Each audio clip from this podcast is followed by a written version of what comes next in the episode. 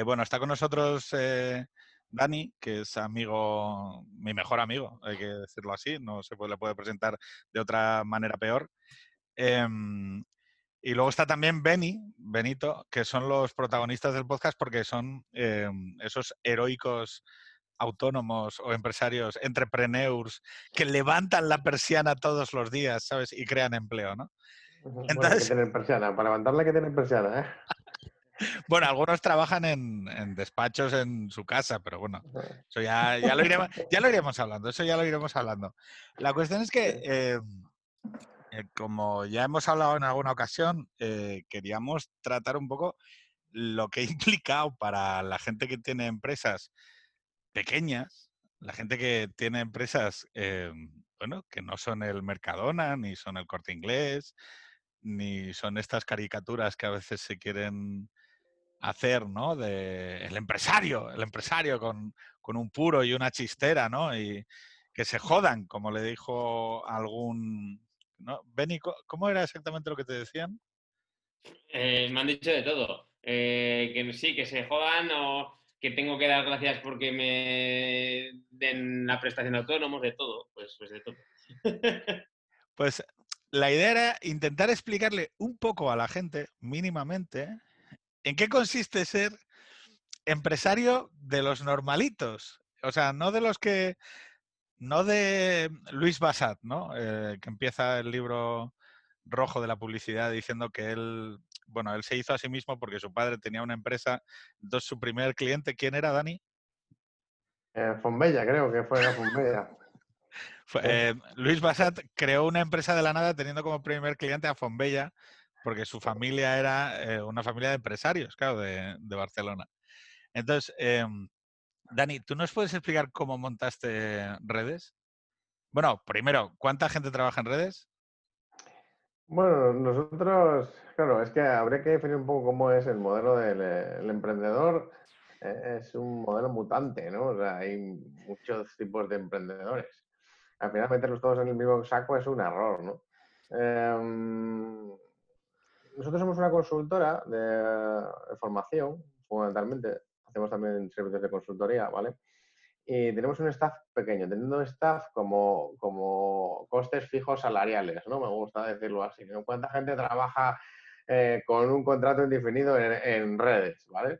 Porque si no, empezamos a hablar de modelos de partners y de modelos de contratación freelance, entonces si nos metemos así, si, si, empezamos a contar así, hay mucha gente trabajando para mí, pero en realidad somos cinco, cinco, somos una consultora pequeña, cinco personas.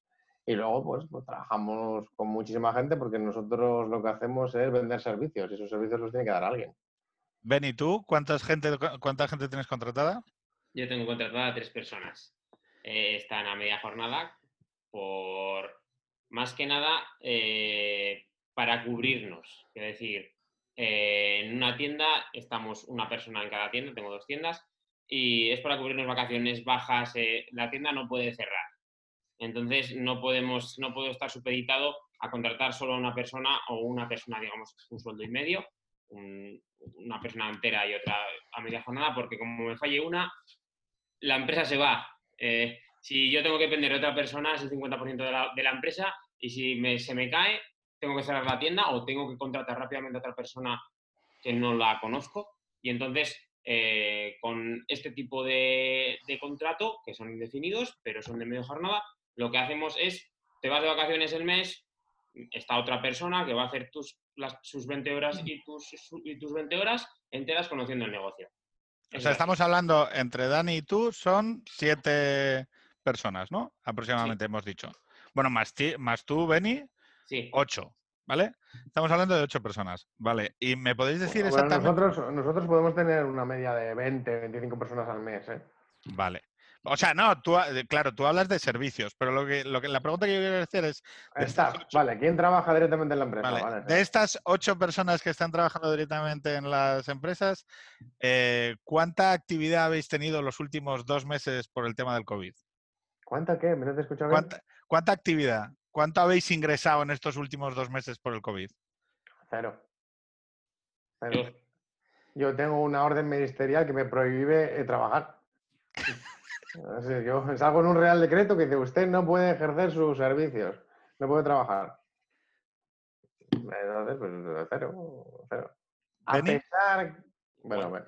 Igual, igual, igual. Eh, desde el 13 de marzo al mediodía hasta el 4 de mayo, hasta el 5 de mayo, perdón, que ya decidí abrir con cita previa, eh, pues hay cero. Pero vosotros tenéis créditos pe- pedidos, tenéis financiación pedida. Claro. Es que- explicármelo. O sea, explicarme, explicarme cuánto debéis o cua- cuánta financiación tenéis pedida. Mira, la principal, o sea, ¿cómo empieza la gente a emprender? No hay dos caminos, camino A y camino B. El camino A, eh, es- el emprendedor es alguien que eh, fundamentalmente se endeuda. O sea, empresa es igual a deuda. Eso es el manual básico de cómo hacer una empresa, es negocio igual a deuda. No, no hay más, ¿vale? Todo el mundo se endeuda. El corte inglés también se endeuda. El emprendedor es una persona que vive endeudada, básicamente porque así funciona, ¿no? Eh, en el segundo camino, el B, que es el menos corriente, ¿vale? Que también se denomina emprendedores, es la gente que puede emprender y que tiene los recursos necesarios para no pedir ese dinero, ¿vale? Pero hay muy poco, porque mm, una empresa, en cuanto empieza a ser escalable, na- nadie tiene cientos de miles de euros para, para escalarse. O sea, eso es imposible. Entonces, el éxito viene de la mano del endeudamiento, siempre, tanto a nivel empresarial eh, amateur, como podría definirse a la gente amateur, entre comillas, también, ¿ves? Que tiene, pues bueno, empresas de, de facturación pequeña hasta los más grandes. O sea, Mercadona está endeudada. O sea, todo el mundo se endeuda. Beni, ¿tú también estás endeudado? Yo eh, tuve la suerte de abrir la primera tienda con lo que había ahorrado trabajando en el banco y algo que me ha ayudado mi madre. Y esta segunda sí, pero endeudado no con el banco por suerte, sino con mi hermana y con mi mujer. Bien. pero para abrir la segunda tienda, es- es- pero es una deuda, ¿eh? O sea, Claro, claro, bueno, son las tres. Fs, ¿no? Luego- decir que- Tú tienes y- línea de- opa, Tú tienes una línea de crédito con algún banco normal, ¿no? Para cubrir tus posiciones cuando tienes, yo qué sé, pagar las nóminas y todo eso, o nada. No, yo no tengo, yo no tengo línea de crédito. Estaba a punto de pedir un ICO, pero eh, digamos que hicimos un Rajoy, ¿no? Y aguantamos, aguantamos a ver hasta cuándo podíamos abrir.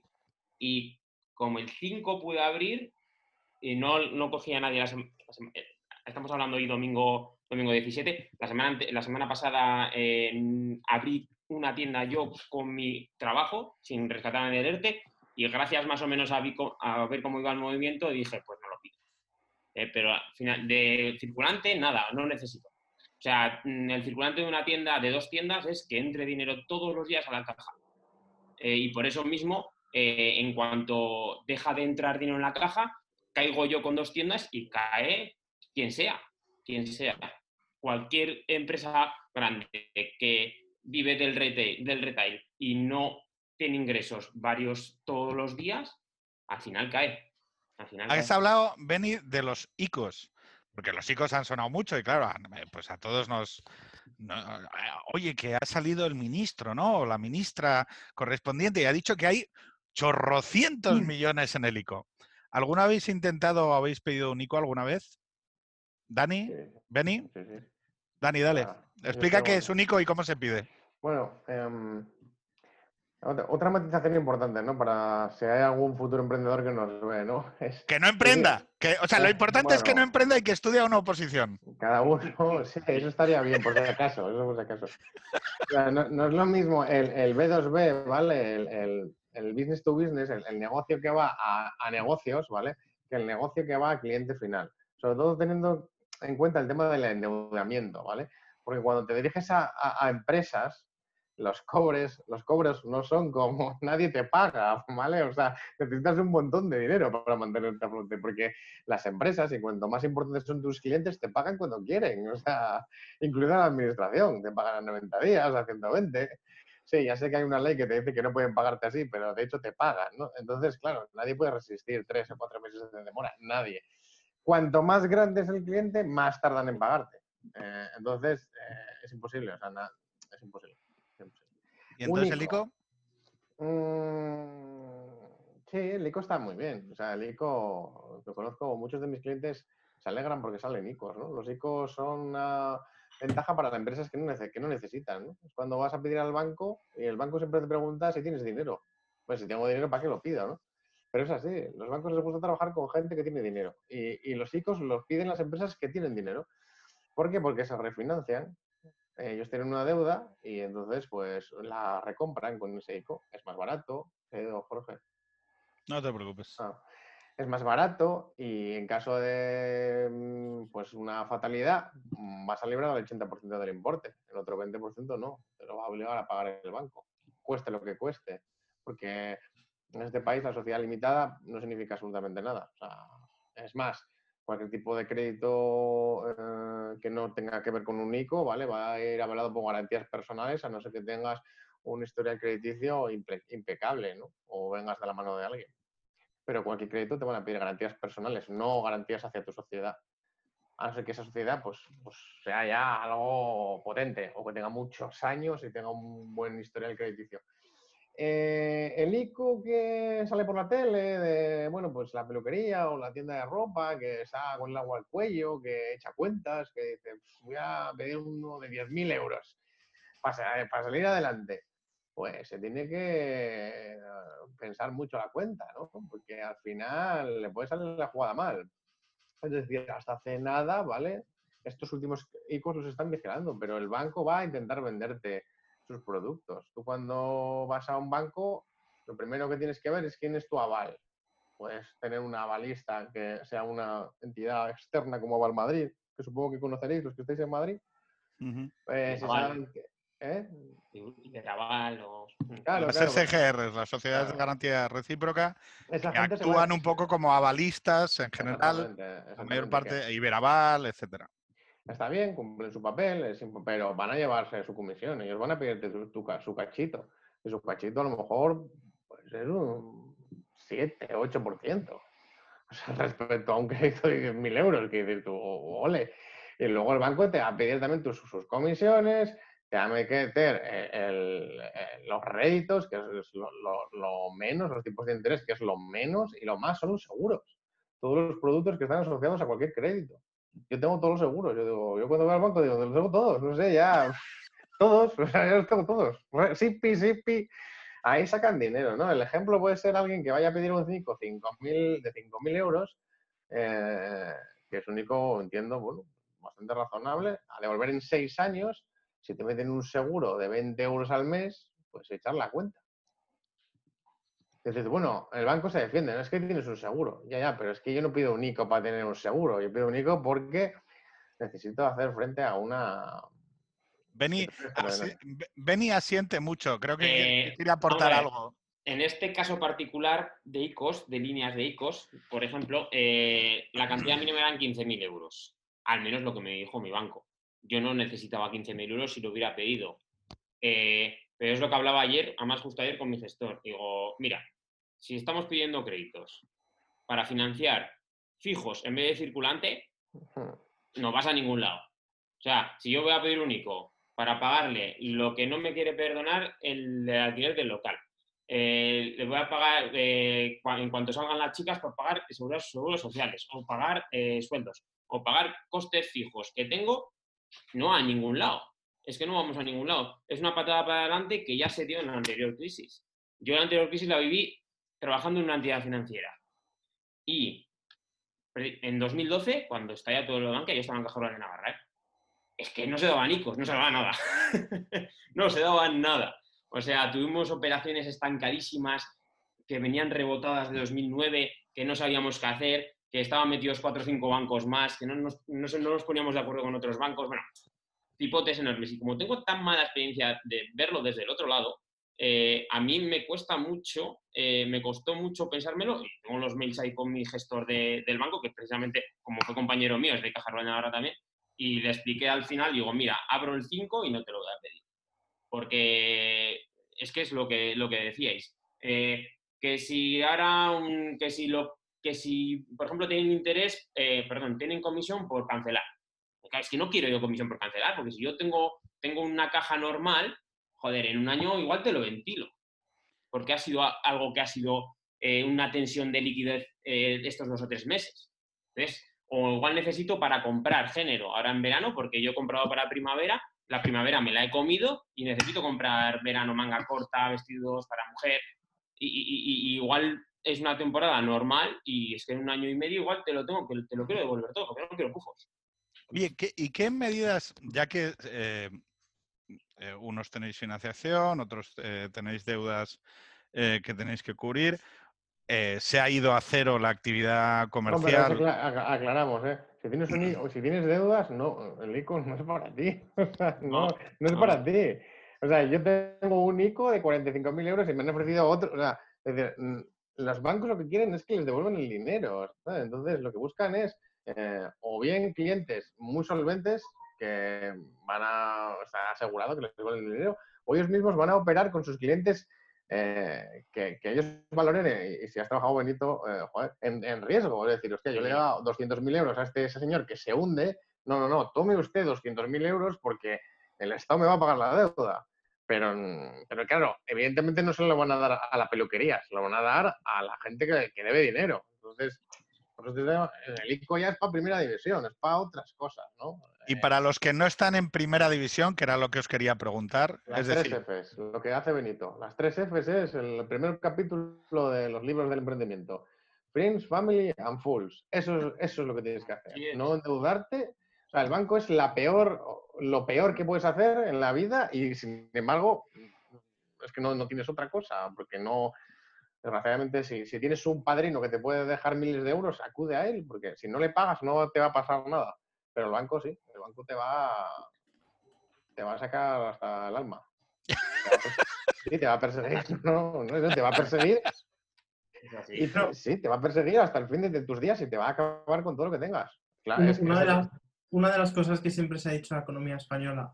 ¿te puedes acercar un poco, Jorge, al... al- Sí, una de las cosas que siempre se ha dicho de la economía española es que está muy bancarizada. Generalmente en España los bancos, no a este nivel tan que es lo más común, pero incluso para los grupos grandes, generalmente los bancos han tenido mucho que ver. De hecho, en España hay una tradición grande de una banca industrial. Mientras que en Estados Unidos, en países del norte de Europa, en Reino Unido, había una tradición más de invertir en empresas como pequeños accionistas. Claro, Es decir, bueno. que han- siempre han sido dos modelos en España. Eso de meter dinero en un negocio, siempre que alguien te lo dice, por lo menos en mi experiencia personal, cuando lo he escuchado, te genera como cierto rechazo. Es decir, miedo. No, no, no rechazo que te parezca mal. Bueno, hay a gente que le parece muy mal las empresas porque son comunistas, pero incluso a gente normal que tiene dinero y que, y que cree en el mercado, pero cuando dicen, ya, bueno, pero es que yo dar dinero para esta empresa, este restaurante, este amigo mío que está montando un negocio, hay como cierta aversión que no sé si es algo cultural o simplemente es una, algo histórico que ha sido así siempre por la tradición. Eh, bueno, todos los que estáis aquí habéis oído el- la frase, ¿no? De americana, sajona, ¿no? Hay que, hay que tener tres, hay que fracasar tres veces, ¿no? Para, para empezar a tener la, la aventura exitosa. Es imposible. Aquí la primera ya te. te- Eh, todo va ligado a la percepción, o sea, a- a- al indicador de riesgo del, del banco, ¿no? Del fiador. El banco no arriesga nada. No arriesga nada. Los bancos no arriesgan. O sea, tú eres un emprendedor y te van a exigir garantías personales, a no ser que tengas un contacto en el banco, que eso también funciona, ¿no? Alguien que. Una conexión, ¿vale? Que al final eso también es un recurso que te permita asociar ese fracaso a una SL. Pero vamos, mm, lo de menos. O sea, si es una idea nueva, eh, te van a pedir garantías personales. Yo- personales. Entonces, el fracaso significa que te vas a quedar sin piso o sin ahorros, o es que es así. Es así, esa es la verdad. Ven y dale. Eh, porque, lo, porque veáis la- el tema desde la otra parte, cuando tú estás en un banco, eh, a mí me, me tocó llevar morosidad. Morosidad en el año 2012. Yo creo que ha sido el año de la historia. Momento Sí. divertido, dilo. Sí, sí. Momento de, de happiness, ahí. El Sa- año la sacándole a la gente los dientes. Exacto. Eh, tal, e- tal es así que te saliste del banco, ¿no? o sea, mira, eh, yo me levantaba todas las mañanas a las 7 de la mañana, me sentaba al borde de la cama y decía, otro día así. Por fin, al aire. Otro día así. Para las 10 de la mañana tenía que tener llamados yo a los clientes que debían. Así era. O sea, me faltaba el frac. Para que lo veáis desde el punto de vista de un tío que trabaja en una entidad financiera, porque, joder, a mí me completa mucho la visión ¿eh? a la hora de ser, ahora tener un negocio. Eh, yo cuando, cuando vino la crisis económica, en muchos bancos se quitaron atribuciones a los, a los empleados. Atribuciones es cuánto tú puedes dejar descubierto o cuánto el director de la oficina puede firmar un crédito. Porque, por ejemplo, antes los directores de oficina... La podían- firma, la, la famosa firma. la firma, la firma. Por ejemplo, en mi entidad, los directores de oficina se quedaron casi sin atribuciones, prácticamente poquísimas. Y yo, por ejemplo, como empleado, solo tenía una atribución de 600 euros de descubierto. Cualquier otra cosa, tenía que mandar una petición a Pamplona y las, las- las respuestas eran tan grandilocuentes y tan extensas como no. Eso no. A esa persona no. Y ellos se lavan las manos y tú tenías que estar delante del cliente y decir, no te lo paso, no te lo hago, no te lo pido. ¿Eh? No, pero sí, Beni, yo, no- yo, yo no tengo ninguna duda de que no es culpa del empleado individual. Lo que pasa No, es que es verdad que todos sabemos, pasó en la crisis anterior y va a volver a pasar en esta, Sí. que no va a fluir el crédito ni para el forro. Y es que, o sea, lo que yo quiero explicar es, el gobierno dice que no hay actividad económica. Hay unos chavales y unas chavalas que se han montado, imagínate que pues que hay alguien que hace cinco o seis meses montó una arrocería, pidió un crédito de 12.000 pavos y puso algo de garantías personales. Y de repente le dicen a cero, campaña de verano a cero y, o sea, no sé cómo decirlo, o sea, la sensación de que esto va a crujir y no va a crujir en el, en el éter, va a crujir la vida de mucha gente. O sea, porque juntando vuestras dos, eh, vuestras dos, estaríamos hablando de ocho familias. Y eso, o sea, es que eso ya es algo, son personas. Entonces, yo lo que os preguntaré es, oye, ¿qué ayudas habéis recibido eh, por parte del gobierno durante estos dos meses? ¿Qué es lo que, con qué manos os han ayudado? Porque yo, yo he escuchado ruedas de prensa donde se decía que se estaban poniendo recursos y que se estaba abriendo el grifo del crédito y tal y cual. ¿Vosotros qué es lo que habéis recibido durante estos dos meses?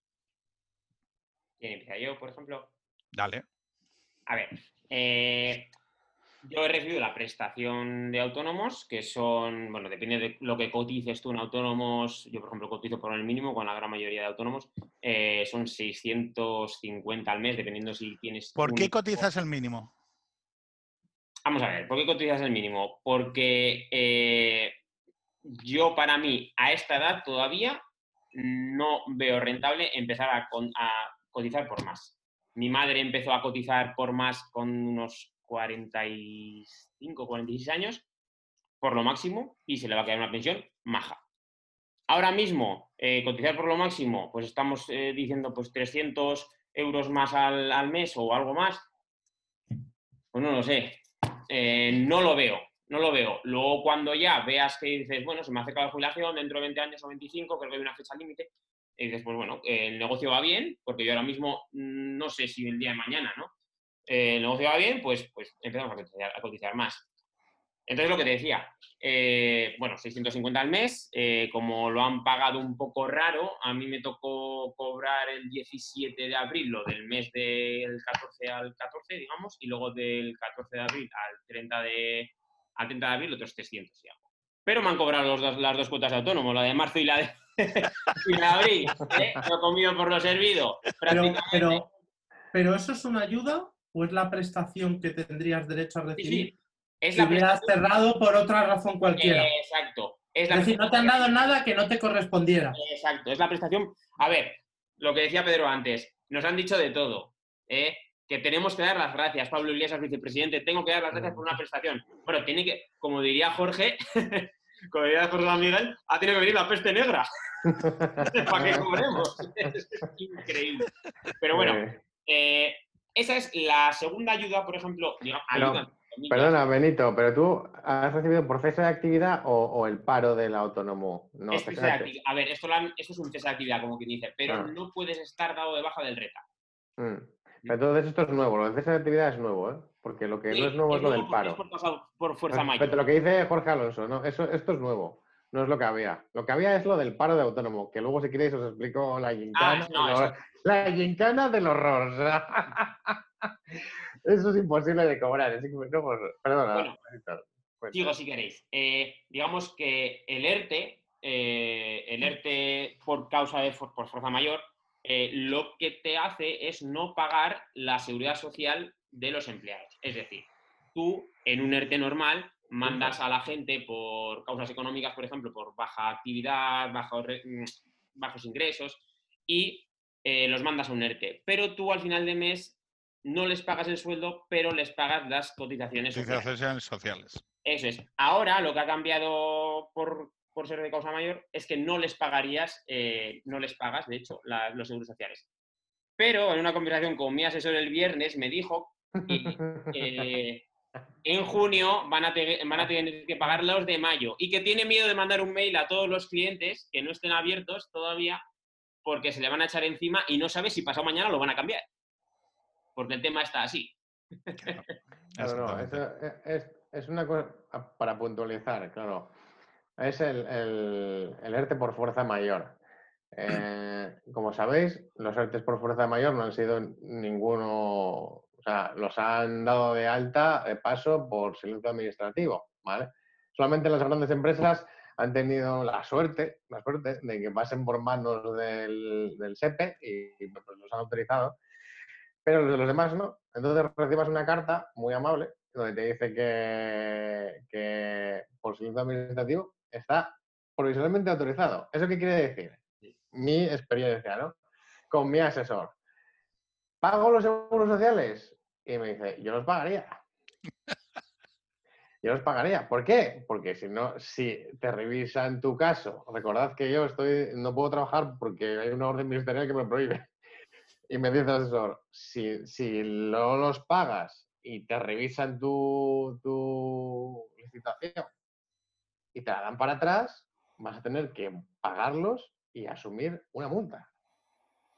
Y entonces dices, ¿pero cómo va esto? ¿Y cómo sé yo si me da...? No se sabe. Porque voy a poner otro ejemplo ¿eh? Eh, real, ¿eh? Bares, restaurantes. Mm, fuerza mayor, ¿no? Entre todos entendemos que están cerrados por fuerza mayor.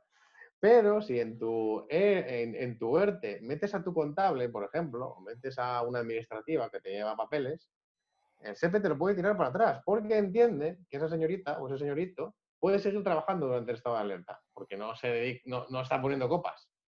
Esto es una cosa real, ¿eh? No... Entonces, te van a multar. Aunque esté trabajando solo para ti. Claro, claro, porque, porque, en todo caso tendría que acogerse a un ERTE, pero no por fuerza mayor. Claro, todas estas conversaciones no las tienes con el SEPE, porque nadie te coge el teléfono ni te responde a los mails. Son conversaciones que tienes con tus asesores que se llevan las manos en la cabeza, porque es como, muy bien. ¿Habéis pensado? El, consejo, acabo, Pedro, porque luego el consejo es, si tienes dinero, paga, y cuando llegue la carta y el dinero, si te lo tienen que devolver, tramítalo, ¿no? Para mí lo más grave es que, eh, y me diga ahorita, ¿quién paga a tus trabajadores? Es decir, tú puedes decidir no pagar los seguros sociales. Perfecto, ya no te los pasan. Pero esos trabajadores, ¿quién les paga el sueldo? La seguridad social no les paga.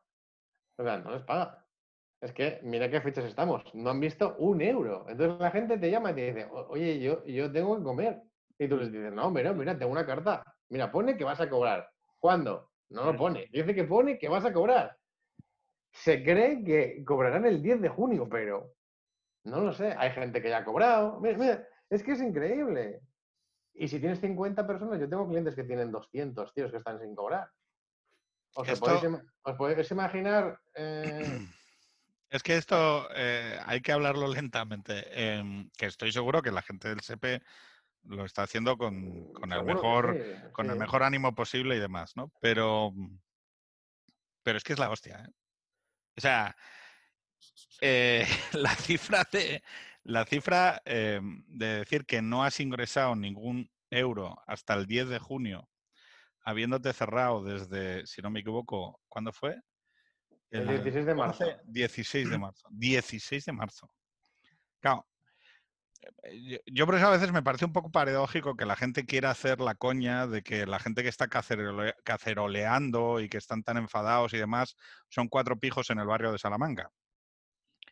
Pues claro, es que es desconocer lo que está pasando en muchas casas de puertas para adentro. Eh, lo, lo- lo paradójico es que aquí el que pone el dinero son los pequeños empresarios, los pequeños empresarios, porque yo no, no, no, o sea, yo he pagado a gente, digo, toma, toma, si, si te pagan la seguridad social, ya, ¿sabes? Eh, entramos en una devolución. Porque es que la gente no puede vivir dos meses sin sueldo. es que no puede vivir dos meses sin sueldo.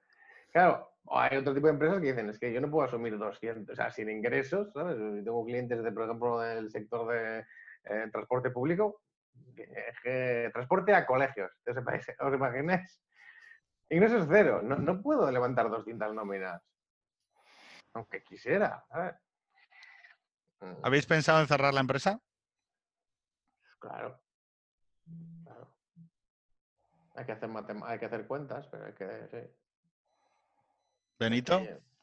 Eh, yo, la, la tienda que abrí en, en septiembre, porque yo tengo la primera tienda la abrí hace seis años, la tienda que abrí en septiembre estaba funcionando bien. De hecho, esta semana se vendido normal, gracias a Dios. Pero tengo, tenía más dudas con ella. Tenía más dudas con ella, sí. Tenía más dudas con ella porque a la hora, digo, si me tengo que replegar, me replego, me repliego con esta. Esa es la de moda de hombres.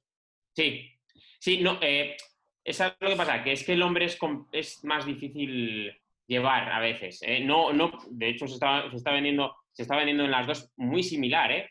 pero tenía miedo a que costara arrancar. Tenía mucho miedo que el hombre le costara arrancar. Y me ha sorprendido gratamente y bueno, creo que a Jorge y a Pedro se lo he dicho varias veces en, por el WhatsApp, que si, que si conocen a alguien o algo que pueda decir a la gente de Madrid que abra, aunque sea con cita previa, bueno, ya no sé, ya van a abrir mañana normal, pero eh, abrir y estar en la tienda, abrir y estar en la tienda, abrir y estar en la tienda y, y trabajar. Pero yo lo que pensaba era que el hombre me iba a funcionar peor y mm, después de la crisis, porque me estaba funcionando muy bien, y decir, si me tengo que replegar por lo que sea, vuelvo a mi posición inicial, que es donde estaba bien, viviendo bien, con unas ventas bien, aseguradas bien, y ya está. ¿Tú qué tienes género? ¿Cuánto crees que has perdido de género por esta temporada que has perdido? Aprox, ¿eh? género, yo creo que nada más en dos meses he perdido en ventas, en ingresos. ¿eh? Género no lo pierdes porque gracias a Dios no es perecedero y pues el de primavera lo venderé en otoño, pero en ventas igual he perdido 30.000 euros. 30.000 pavos. Sí, eh, en una temporada que hubiera sido normal. Bueno, y lo que has dicho, tu género afortunadamente, aunque no se pierda, es verdad que hay temporadas, a lo mejor luego tendrás que hacer rebajas o no, eso ya lo Hay que rebajarlo. En otoño, Pero en otoño para vender una- género de primavera hay que rebajarlo. Que eso es una merma, está claro, y luego hay restaurantes que han perdido todo el género. Y claro, eh, Por ejemplo, Benito, no, no habías comprado mucho pantalón de campana para, para caballero, ¿no? Ni- esto luego, hasta que vuelve dentro, dentro de 20 o 30 años, que luego...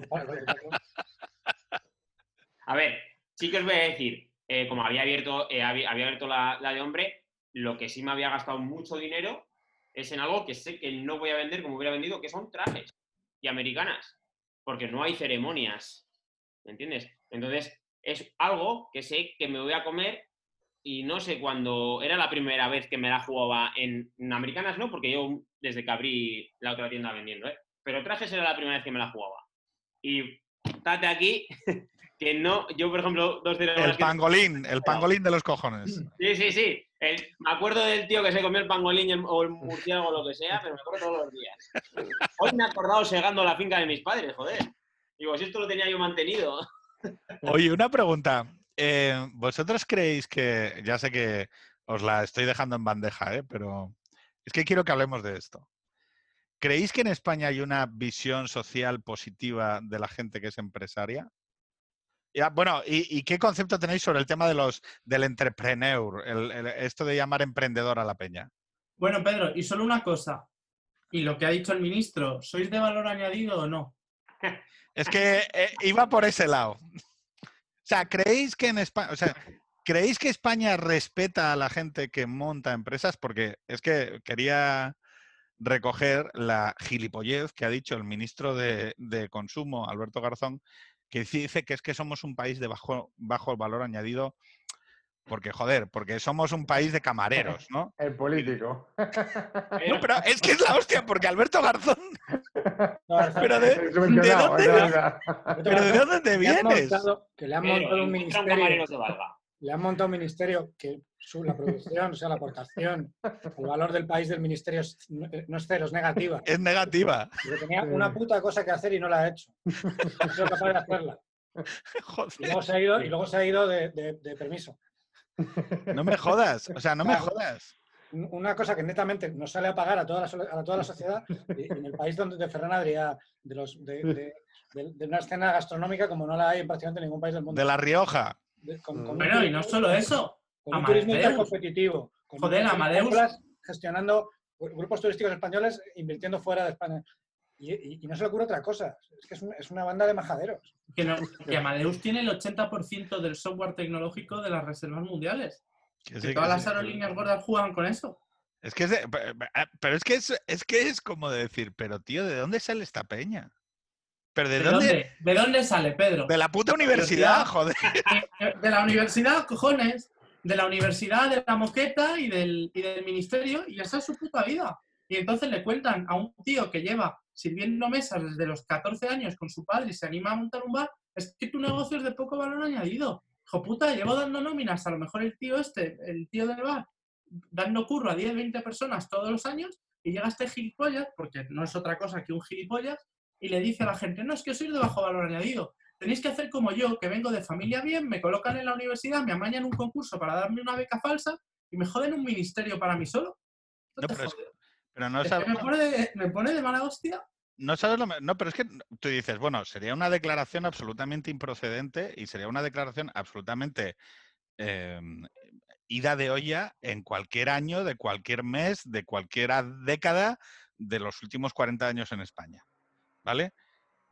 Pero es que a los dos meses de haber paralizado la actividad eh, comercial y la actividad de, de hostelería y la actividad de restauración, cuando estamos a punto de ver caer todo lo que está asociado con Oreca, con hostelería, hostelería y restauración, que, o sea, que son miles de millones de euros y miles eh, y cientos de miles de puestos de trabajo en este país, cualificadísimo también, porque claro, es que esta gente dice, no, es que estos son solo camareros.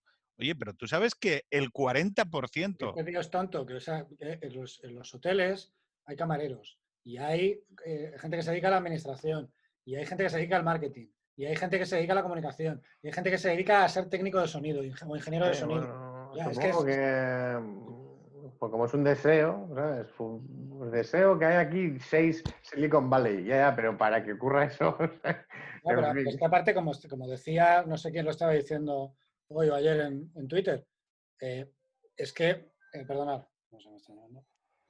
estaban diciendo que, claro, que si todavía si el ministro tuviera un modelo muy claro de lo que quiere hacer Claro. para cambiar, a- pero, pero si es que no dicen más que baballadas, o sea, si es que no, no dicen más que paridas y no tienen un modelo alternativo, porque el modelo alternativo, ¿cuál es?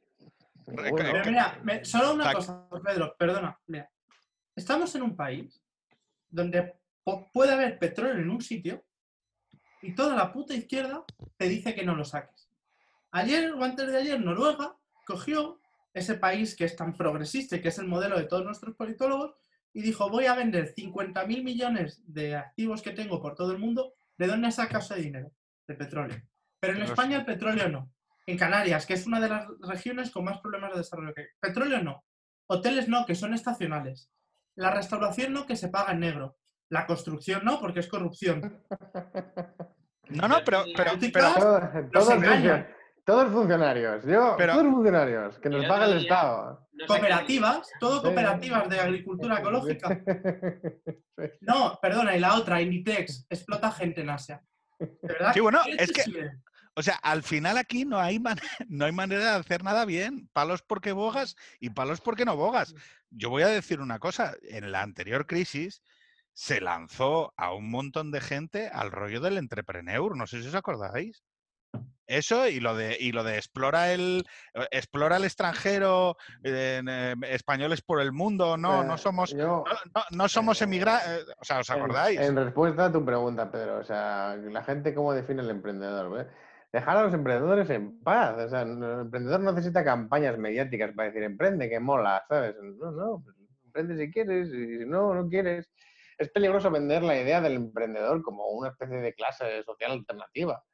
porque precisamente la mayoría de los fracasos en el mundo del emprendimiento, que hay muchísimos, el 90% de las empresas a los tres años desaparecen. ¿no? Eh, Vamos, los que sobrevivimos, Benito, somos muy. ¿sabes? Es que normalmente la gente se, se- se la mete. Y es porque no, no existe una cultura del emprendimiento en este país. ¿no? En una carrera, deberían haber una carrera universitaria de em- emprende, ¿sabes? A- en nadie no te explican nada de esto. ¿sabes? Nada. Eh, emprende, bueno, pues vale, pues entonces, pues, pues, eh, alguien diría, pues me, me gustan los emprendedores porque, mira, pues como me gustan los abogados o los ingenieros. Pero es que emprender es complejo, tiene que ver, sobre todo con los recursos que puedes llegar a manejar, ¿vale? El éxito de tu empresa es, hombre, pues alguien que tiene muchos recursos es más fácil que emprenda y que tenga éxito, porque tiene contactos, porque tiene dinero, no necesita financiarse, o sea, es que es lógico. Entonces, claro, la gente supongo que mirará bien al emprendedor de chistera y puro, ¿sabes? Yo quiero ser Amancio Ortega, pero cuando le señalas que la tía de la peluquería o el tío de la peluquería o el de la frutería es un emprendedor, le suena raro. Te digo una cosa, nadie quería ser Amancio Ortega cuando estaba como Benny pegándose en una tienda. Porque Bueno, Amancio Ortega Con las batas. Benny.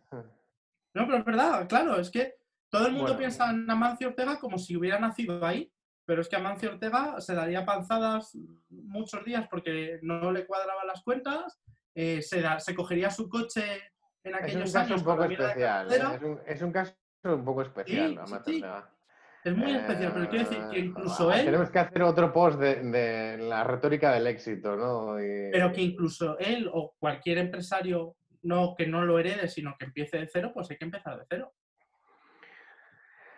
Pero es que es muy difícil. O sea, yo lo que le digo al emprendedor es, eh, el pelotazo es como la lotería, es muy difícil, Sí. ¿sabes? Y son ma- emprender son matemáticas. O sea, Pero no- no- igual, no- pero igual. Pero mira, ahora que también está muy de boga lo de los traders y, el, y las inversores. Siempre te hablan, no, es que Warren Buffett se ha hecho millonario ya. Y mucha gente se ha arruinado con la bolsa. Es decir, siempre tendemos a fijarnos en los casos de éxito de Mm. cuando hacen seminarios de emprendedores, ¿a quién te traen? A los que lo han hecho bien. Claro, el que Sí. se arruinó y le pidió dinero a su familia y no se lo ha devuelto y ahora está apestado en su familia porque le salió Pero mal, ese no te lo Eso, eso también enseña muchísimo, ¿eh? O sea, Ya, ya, lo enseñarlo también, porque es la es, es, eh, cuando tú quieres dedicarte al fútbol, ¿vale? Yo que tengo hijos, yo no les estoy, no les pongo a Cristiano Ronaldo, no, no, no. Les digo, mira, mira todos estos. ¿Ves a todos estos que no se dedican al fútbol? Juegan como tú. O sea, tienes que saberlo, porque eh, dedicarte profesionalmente al fútbol no significa que vayas a ser un jugador, un multimillonario de primera división. Eso es lo, lo extrañísimo. Y por mucho que le digas que es que es muy bueno técnicamente, que lo que tiene que hacer es entrenar y, y dejarse la piel en el campo, es mentira también. O sea, hay un factor muy importante de, de, de suerte, suerte. De, de contactos. Es La decir, puta suerte. el hijo de Zidane juega en el, primer, en, el primer equipo del Real Madrid. What the fuck, ¿sabes? O sea, vale, tío, pues muy bien. O sea, Bueno, yo, y es mi manera de ver el mundo. Es decir, o sea, para mí el mundo es complejo, tiene muchos resortes, entonces eh, no, con esto no quiero trasladar a la gente, oye, no, o sea, olvídate, eh, sino que cambiar de, de- de clase social es muy complicado, es muy complicado. Y, que- y Eh. para mí es importante saber un poco cuáles son los resortes. A lo mejor no tienes acceso a todas las palancas. O a lo mejor hay-. O a lo mejor hay otros que sí que tienen más acceso que tú. Y Jordi Cruyff acabó jugando en el Barça, no sé si os acordáis. Y en el Manchester Sí. United. Oye, y Cristiano la era un vez, tío ¿eh? que, que vivía casi prácticamente en la calle, claro que sí, es la, histo- es, es la historia de- del éxito. también. A ver. Bueno, pues el sistema. Yo, por ejemplo, cosas. os puedo contar, yo, eh, por ejemplo, ahora para sacar a las chicas del ERTE, he contado mucho con la opinión de mi padre y curiosamente también con uno de los eh, dueños de uno de los locales, que me aconsejó, bueno, aconsejó, estuvimos hablando un rato y lo, lo vi bastante coherente. Puedo contar la historia de mi padre. Mi padre es un- una persona que su madre tenía puesto en la plaza de abastos de frutería y, y él trabajaba en la frutería desde muy pequeño, como yo en su frutería, la de mi padre más, más adelante y le toca la lotería, un poco de lotería, con 19 años a mi padre, y en vez de gastárselo, comprar un piso, tal, se compra un camión. Mm. Se compra un camión para comprar y vender. Mi padre aparecía en Extremadura, le decía, te compro todo eso, toda esa pieza de ahí, todo lo que dé, y me la subo a Logroño y lo vendo. Se bajaba a Pedroñeras, a Ciudad Real, cogía el camión entero, y lo subía aquí a Logroño y nosotros hacíamos las rastras, él hacía los entrelazados y los vendía en el mercado. ¿Qué son las Eh, rastras y los entrelazados? Sí, los entrelazados estos de ajos, Mm. dedos así, ¡buah! y se los ponía él así, se los ponía así como, como si fuera un... un- Técnicas de marketing, técnicas de marketing. Es que Tiene fotos así en La Rioja, en el diario La Rioja, mi padre. La cartuchera. Y ahí se atrevió. Y cuando ya vio que. Mi padre siempre me dice: dice, cuando veas que no funcionas aquí, con el peso a otro lado. Sí, dice, puedes fraca- fracasar aquí, pero con el peso a otro lado. Es la filosofía de mi padre. Eh, cuando vio que la plaza de abastos de Logroño, el mercado, eh, languidecía, frutería fuera, de, frutería fuera del mercado. Y justo le estaban abriendo el primer mercado en Logroño. Y dice- decía mi padre, a mí me da igual. Decía, Mercadona, ¿qué fruta tiene? Dice, yo tengo la mejor fruta de Logroño. Pues yo voy y pongo la frutería, que está a 50 metros del Mercadona, y esa frutería estuvo abierta 25 años. Y luego viene un tío de Twitter y me dice que un frutero no es, no es un emprendedor o es un trabajador, no sé, mi padre ha dado mu- mucho, trabajo en, en la frutería. ¿eh? Y de hecho, uno de los últimos que dio, porque mi padre tuvo que dejar la frutería porque le dio un ictus, le dio un ataque al corazón, es diabético, no puede cargar, no puede tirar de caja. Y uno de los últimos que le dimos trabajo, ahora el chico, que es un chico boliviano, tiene dos, dos fruterías, porque aprendió un negocio, aprendió un oficio, ¿no? Y, de esa frutería, por ejemplo, de mi padre, de una sola frutería, han salido nueve tiendas de ropa. Porque al final yo tengo dos, y mi hermana tiene tres, y mi madre tiene dos, y mi padre tiene una, y mi otra hermana tiene una. Pero de una sola frutería, de una que... Es que llegó un momento que vivíamos de alquiler, porque no, es que no teníamos dónde quedarnos muertos, ¿eh? Vivíamos de alquiler. O sea, eh, nos tuvieron que prorrogar, prorrogar medio año más en una casa porque no teníamos casa donde ir. O sea, no estamos hablando de una persona que "Ah, le ha ayudado a su padre, no, perdona. Eh, mi padre hubo un momento, en el 95-96, que es que no teníamos donde quedarnos muertos. Así es. ¿eh? Pero el trabajo de mi padre eh, y mi madre, por supuesto, pues sacaron adelante, oye, hubo suerte con esa frutería y de esa frutería mi madre dijo, pues a mí me gusta la ropa y puso de telas y de, y de- una tienda de telas y de, y de sostenes. Pero Te iba a decir, De 30 metros, tío. De 30 metros. Como las vacas de Numancia. 30 metros tenía esa tienda. Cada vez que paso me acuerdo. Digo, mira, aquí ha nacido todo. Y ahora tenemos nueve tiendas en Logroño. ¿eh? Pero todo ha nacido de ahí. O sea, no éramos una familia hiper rica o de... No, no, no. te voy a decir que a tu familia cada crisis del PSOE, la del 94 os Sí, sí, jodió, sí. la del 2008 os jodió. Y ahora el pangolín, A tío. vosotros cada vez que gana el PSOE os tenéis que ir del país. Sí, sí, sí. Así es.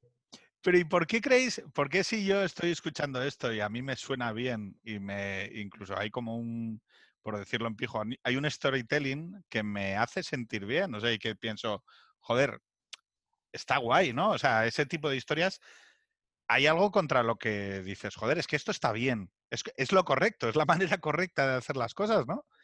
Eh, sorprendentemente, hay una narrativa pública en España que o bien no reconoce esto, no lo reconoce como algo positivo. Y es, y es raro, lo- eh, es volviendo otra vez un poco a lo de Alberto Garzón, a esa mentalidad de, pero ¿contra qué rencor, hacia qué cojones le están hablando? O sea, cuando, mm, eh, fijaros, voy a hablar de una cosa muy concreta, politicón. De repente coge político. Jorge ya dice, Jorge. No, pero es verdad. De repente saca Saluda a los críticos. Sí, pero coge no sé quién de Politicón y escribe un artículo diciendo, es que sobran autónomos en, en España. Es que en España sobran autónomos, porque hay muchos autónomos y aquí lo que hacen falta son grandes empresas. Bueno, vale, tío, cojonudo, pero este es el país que tienes. O sea, y la mayor parte de los empleos de becarios investigadores de la Universidad Espa- es- Española están pagados con las cotizaciones de los autónomos. O sea, puedes dejar de tocar los huevos. No sé si me explico. O sea, no, es que me gustaría tener otra estructura empresarial. Perfecto, me parece cojonudo. Pero es que la que tenemos es esta. Y, y ojo, son personas. Y son trabajadores. Y son gente que, oye, que si me dijeras, joder, es que bueno, es que los autónomos son la mafia, ¿no? O algo así. O sea, que, que me dijeras, mira, es que son un grupo que extrae rentas y tal. No, pero es que hay una visión eh, negativa sobre ello. o sea, no, no sé cómo decirlo, como del timador, del estafador, del, del que está engañando todo el puto día. Hoy una, una tía que era, perdón, ¿eh? Una tía que era nutricionista. Me ha bloqueado. Por decirle que era nutricionista. Digo, Pero, pues ¿qué concepto tiene de su trabajo? O sea, desde los camareros y desde el nutricionista. Una tía que era nutricionista diciendo, ¿por qué critica la, la gente al ministro Garzón si lo que está diciendo es que en el sector de, lo- de la restauración y los bares se pagan en B, no sé qué, no sé qué? Hostia, pagar en B. Joder, ¿y los nutricionistas? ¿En qué creéis que cobran?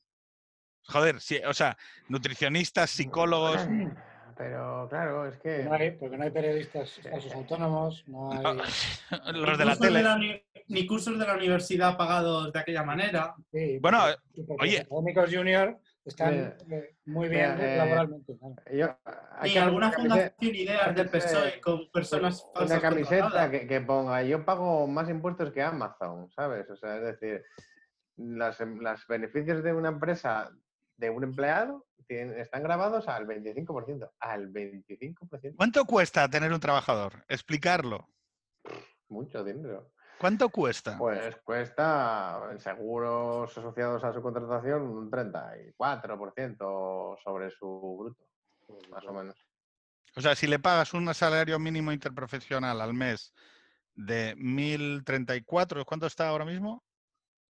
Pues no sé, Pero son- ahora, ahora no, no sabría decirte, sí. Ni idea, porque es que vamos por convenio. Yo, por ejemplo, es bastante más una... Porque al final también hablamos camareros dependientes. Voy a, voy a mirar. Son más de convenio. Una dependienta son, por lo menos en lo mío, unos 1.100 y algo. O sea, es un buen sueldo. Yo cobraba menos en el banco. O sea, así te lo digo. O sea, eh, y además, lo que has comentado antes sobre los camareros y tal. Encuentra un camarero bueno. Encuentra una dependienta buena. ¿Bajo no- al añadido? No lo sé. Eh, difícil encontrar a alguien que valga y que entre en tu casa y que lo lleve bien. Y la Porque- caja. ¿Eh? La caja en un restaurante. No, no es la caja. Eh, yo. Pero, pero eh, es que yo conozco varios amigos que tienen bares dicen y yo no puedo, yo hay momentos que tengo que salir y necesito que la persona que está ahí esté en la Sí, caja. sí, es que contratar es un mundo. es un mundo. Es un mundo porque, escúchame, es que eres autónomo, pero eres director de recursos humanos, eh, eres comprador, eres vendedor, eres todo. Y para saber llevar el negocio lo tienes que haber llevado tú. Eh, que a mí no me ha venido la tienda del cielo. Yo he estado seis años en mi tienda solo y lo he llevado yo. Y he comprado yo, me he equivocado yo, he vendido yo. eh, cuando se ha vendido mal, lo he vendido mal yo. Y entonces yo sé la caja que hay la que pueda haber. Pero no es secundario porque es lo primario, porque si no, no, no se sostiene la empresa. Pero eh, estás metiendo a alguien en tu casa y cuando metes a alguien en tu casa eh, tiene que tener un valor y tiene que tener... Es que es complicado encontrar a alguien bueno, ¿eh? Es complicado. Es complicado, imagino, eh, tengo amigos que tienen viñas y, es, y seguro que es complicado encontrar a alguien que sepa podar viña. Es que es complicado. Es que no estamos hablando del plan añadido, no, es que es complicado encontrar a, a gente que haga las cosas bien y con ganas. En todos los aspectos y en todos los trabajos de la vida. Claro, pero vosotros sabéis que una parte, del, una parte de la problemática con estos trabajos es que tienen eh, poca imagen, están poco reconocidos socialmente. Entonces, ¿qué es lo que sucede? Claro, es, es una pescadilla que se muerde la cola. Tenemos una serie de trabajos en España que, bueno, que son numerosos, pero que la gente mm, ve como malo dedicarse a ellos. No, no malo, pero bueno, no lo ve como algo, eh, bueno, a lo que dedicarte profesionalmente, ¿no? Y entonces generan mercados laborales que son muy batidora, ¿no? Es decir, pues donde hay una desconfianza brutal con el empleador, donde eh, se producen todo tipo de, de, mm, entrapiamientos y demás, ¿no? Lo raro de todo esto es, vale, pero es que este es el país que tienes. O sea, tú no eres, eh, no, no te- hasta que lo descubramos en Canarias, tú no tienes petróleo en, ni en la cuenca del Ruhr. No sé si me explico. Aquí lo que tienes es sol, tienes un litoral, tienes una temporada alta y una temporada baja y ole, porque por lo menos lo tienes. No sé si me explico. Es que tienes eso. Y tienes una horticultura en, en Murcia y tienes los invernaderos. Joder, Pedro, si es que no solo es eso. Vale, es el país que tienes, pero podrías hacer algo para, para tener otro país. vale.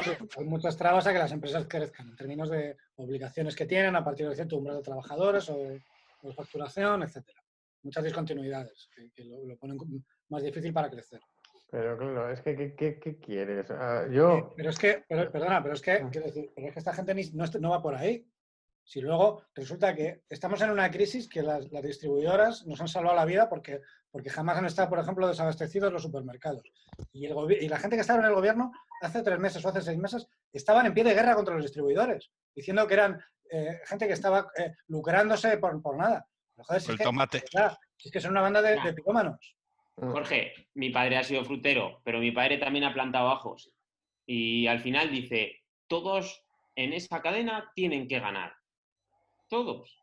Porque eh, si no, seríamos una congregación de coches que iría, aquí por ejemplo en Logroño hay una huerta estupenda en el barrio de Barea, que estaríamos en el barrio de Barea eh, cogiéndole al, agricultor un tomatito. Y ahora una lechuguita. Y esa no, que no me gusta, no me la cortes. No sé, la ineficiencia es clara. Es, todo un, nivel de indigencia. O sea, yo tuve la, desgracia de, por trabajo tener que leerme el programa de Colau y el de, Carmen. El de Colau era peor aún.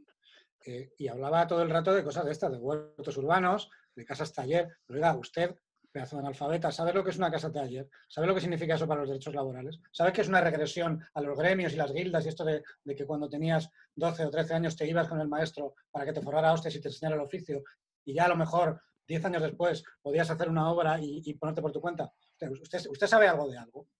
No, pero lo mejor es lo de que ahora vamos a tener, vamos a tener Em, como dijo Jorge Alonso, eh, la posible consecución última de todos los objetivos de la izquierda política de este país, porque eh, pues se va a ir la Nissan, se va a ir la PSA, pues, eh, van a estar los pajaritos en un cielo azul maravilloso sin contaminación todo, el tiempo del mundo para reflexionar sobre el decrecimiento. vamos a tener tiempo para mm, reflexionar sobre el decrecimiento y demás. Oye, no, pero que, ya se nos va a hacer la hora y no quería robaros más tiempo que sé que todos tenemos responsabilidades familiares y es eh, nocturno. Oye, eh, no, un último, ah, no, para acabar. No, sí, sí, sí no, no, es para acabar, ¿eh? O sea, tenemos tiempo todavía, pero vamos, por ir, por ir poniendo las bolas para acabar. Pero dime, dame, Dani. No, a ver, eh, respecto a lo que estáis hablando, ¿no? De, de, lo que quiere el gobierno, la idea mágico feliz que tiene acerca de qué tipo de tejido empresarial necesitamos, ¿no? Eh, yo, por mi trabajo, trabajamos con profesionales. Al final, nosotros lo que aportamos son servicios de valor añadido a empresas, ¿vale? Que tienen procedimientos y quieren ser más competitivos con esos procedimientos. Al final, eh, lo que les conseguimos es el asesoramiento de profesionales. Normalmente esos profesionales son gente que ha salido de la privada, ¿no? porque por su edad ya, ya, no está, ya no encajaban en el sistema y entonces son freelance. Y son gente, vamos, súper capaz, que cobra una pasta además, ¿no? Por esos consejos. Y, esa gente, ¿por qué? ¿por qué creéis que se dedica al mundo freelance? Porque es que no se les permite, eh, eh, el, sistema mm, te imputa demasiado riesgo a, tener una empresa, te exige demasiado. Entonces la gente lo que dice, me pongo por mi cuenta, ¿sabes? Y pago mi autónomo cuando puedo y, y así va. Porque bueno, hay, una, figura clásica que era el perjubilado del IBEX. Yo la conozco por el entorno, que es persona que a los cincuenta y pico años le dan una muy buena jubilación, llegan a un acuerdo, le paga a la empresa lo que le queda de la seguridad social, le da una parte de su sueldo hasta la jubilación de golpe y, y lo que hace es literalmente lo que tú eh, dices. Eh, el mayor problema es que dentro de lo que es la función pública no existen empresarios, no existen, no existen técnicos que sean, o sea, el IDEP aquí en Asturias da subvenciones eh, ni más de más y, y no tiene ni pajolera idea de lo que está, está regalando dinero a gente que, que, le hace la cama. a gente que le hace la cama. Tú lo que tienes que es dotarte de, personas o, de profesionales que están a, tu, a tu alcance, como están al mío que te digan, oiga, ¿usted quiere montar aquí un buen polo tecnológico? Pues vamos a montarlo. Vamos a buscar a esos emprendedores, vamos a, vehicular sus, proyectos, vamos a hacer de verdad una supervisión de, los objetivos que se alcanzan con ellos. Tiene que haber detrás algo, si el Estado quiere eso. Si no, pues lo dejas un poco a, a, ver de dónde saco más pasta. ¿Y sabe de dónde saco más pasta? Pues del ladrillo, del sol y de, y de los bares. Es que así funciona, ¿sabes? O sea, es que para dar el pelotazo, pues monto bares para dar el pelotazo. Si tengo un poco de suerte, pues me, y conozco a un concejal, me voy a... Bueno, y Jorge te puede decir, Jorge San Miguel te puede decir una cosa y es, ¿por qué los bares y la contratación y el tipo de contrato que tenemos en este país?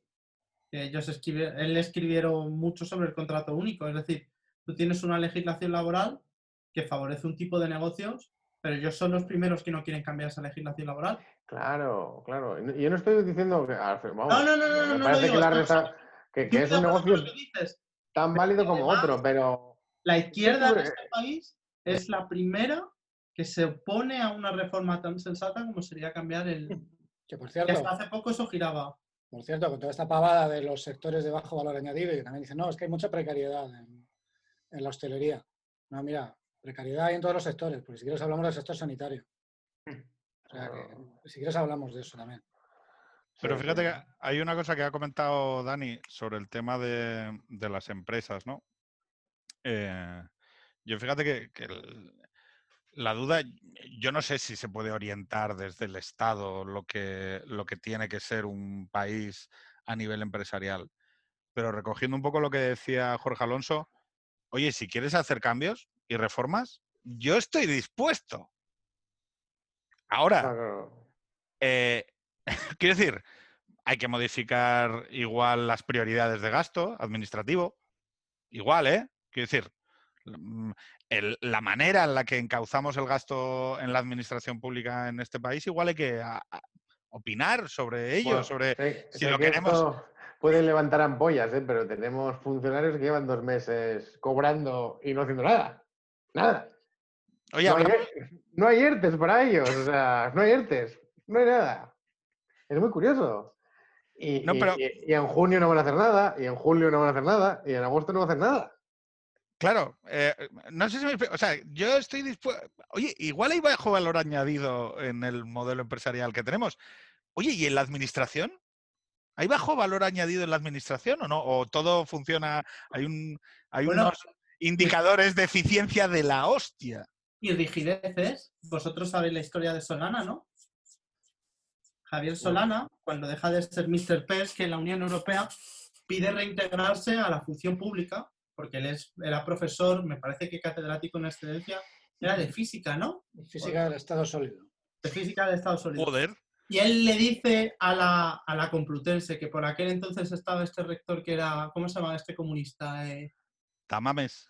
no, no, no, este que tenía barbita, que era muy, que era de los de Podemos antes de Podemos. Forzosa.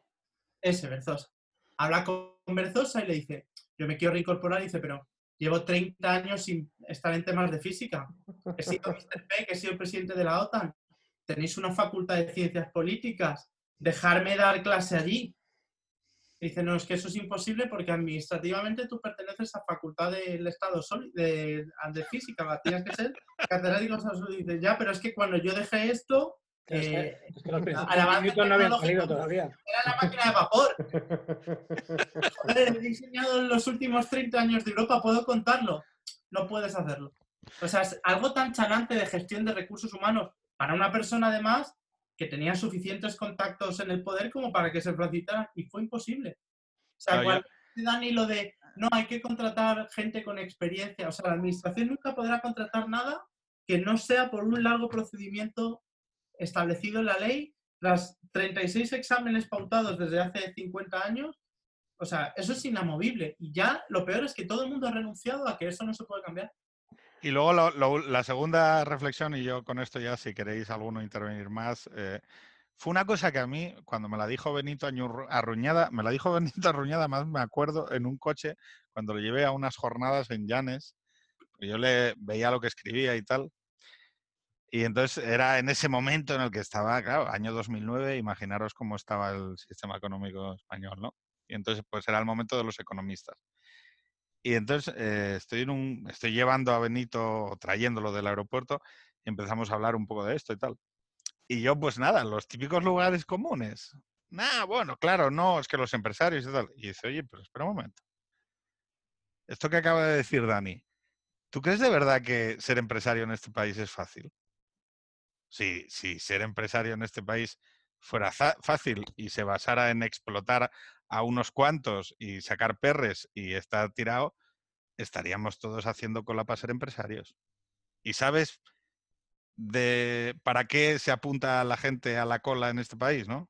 ¿Sabes para qué hay cola? Para ser funcionario. Para ser empresario no hay cola. Es que no, hay datos, pero ah, ¿sabes la cantidad de empresarios que cobran menos de sus empleados? Hay muchísima gente.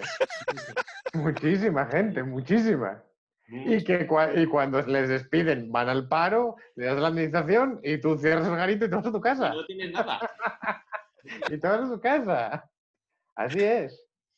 Oye, pues veamos, otro día si queréis y les cuento lo, de, lo del paro del autónomo. es, buenísimo, es buenísimo. Bueno, ¿puedes contarlo, ¿puedes contarlo así en rápido? Es que, es muy es, que tienes que eh, demostrar, encadenar una serie de pérdidas durante, me parece que son ocho meses, es que estoy, no, creo que son ocho meses, es que tengo un, conocido que está en esa situación. Y entonces digo, ah, pues muy bien, ¿no? Porque pérdidas, no has vendido nada en ocho meses, pero ya está demostrado. dice, no, no, no, pérdidas. O sea, pérdidas. O sea, pérdidas, significa que tú pagas tu, tu cuota de autónomo, ¿vale? Pago mi cuota de autónomo, muy bien. Y ingreso cero. No tienes pérdidas.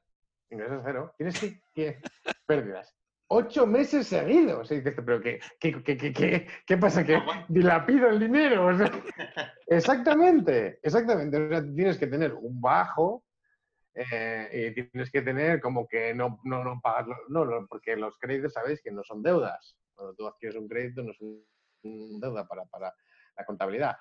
Es como que, no sé, como que tienes que eh, eso, perder dinero. No, no, es, es, muy complicado. Tienes que estar durante ocho meses perder dinero de tus propios activos.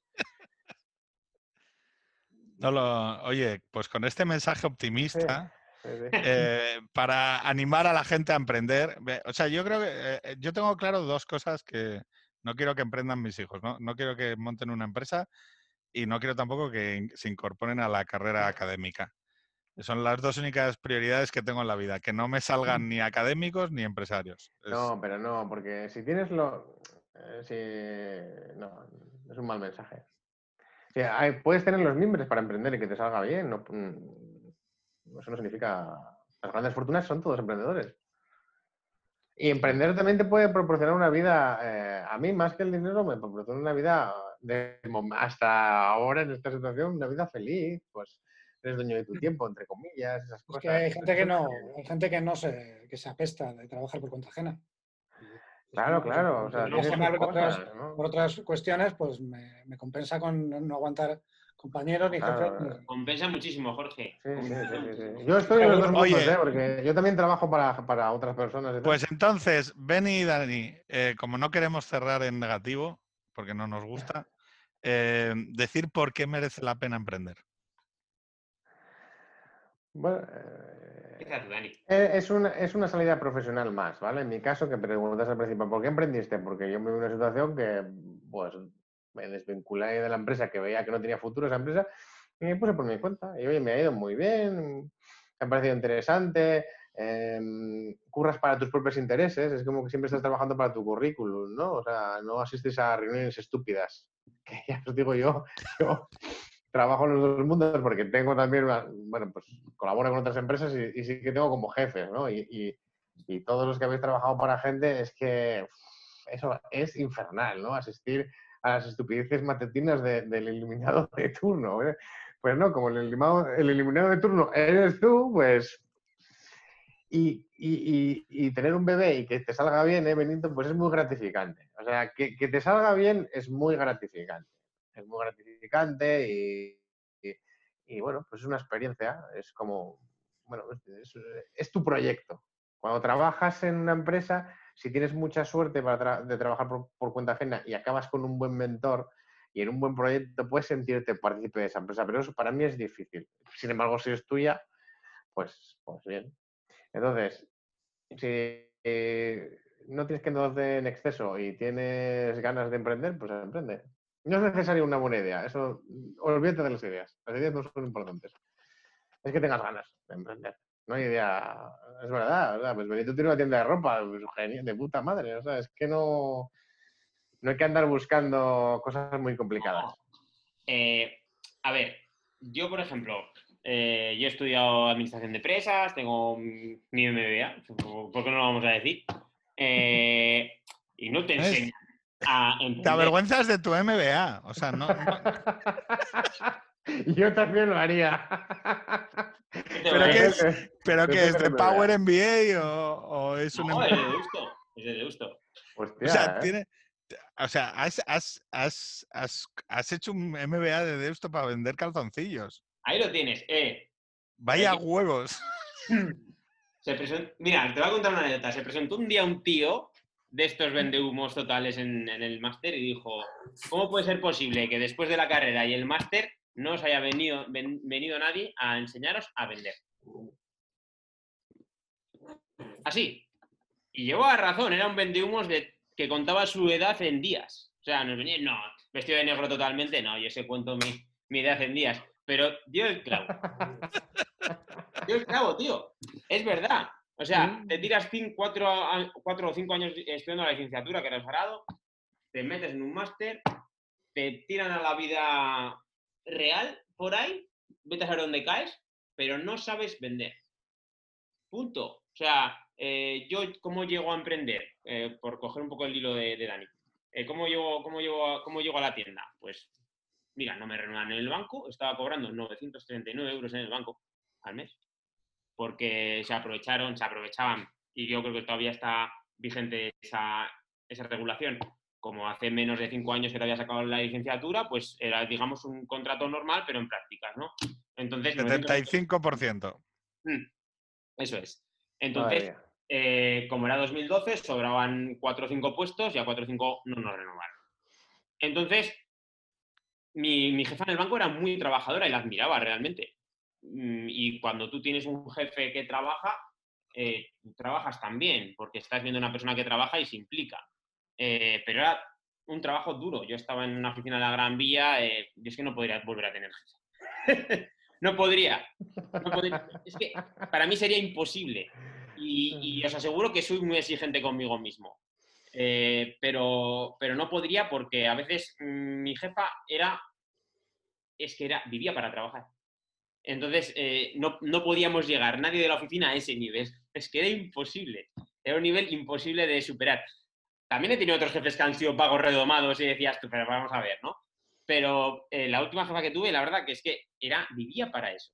Vivía para trabajar. Y un día me sentó y me dice, joder, Benito, estás trabajando súper bien, joder, ya sé que son muchas horas, que, bueno, muchas horas, es que echábamos la vida en la oficina, tenía el cepillo de dientes en la oficina. Ya ves, pero ya ves lo que cobramos y cobramos muy bien. Y esto por decirle, perdona, yo pues que cobro 939 euros. ¿Cómo llego a abrir la tienda? Eh, la familia sabíamos hacer eso. Yo eh, cambié un poco porque fue la primera tienda que abrimos con algo de hombre y luego a partir de mí abrió mi hermana y mi padre también de hombre, pero sabíamos hacer eso. No es que supiéramos hacer específicamente la moda, sabíamos vender. Sabíamos irnos con el peso a otro lado, como dice mi padre. Y entonces, eh, cuando tú tienes, mi padre tiene una visión muy buena para los lugares donde elegir dónde plantar un negocio. Y, y no hemos cerrado. O sea, Os, fija- os fijáis, ¿no? Entorno. ento- O sea, es eh, hay que aprovechar eso. Aprovecha lo que, lo que tienes, lo que tienes. eso es. Y entonces ahí me encontré con la tienda y me encontré, no.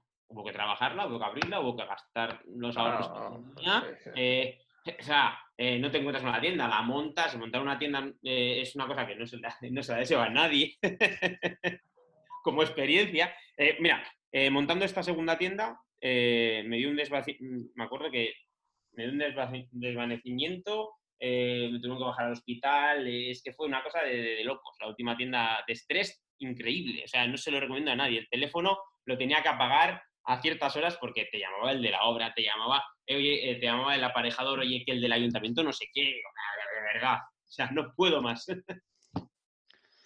Pero compensa ser tu jefe, compensa.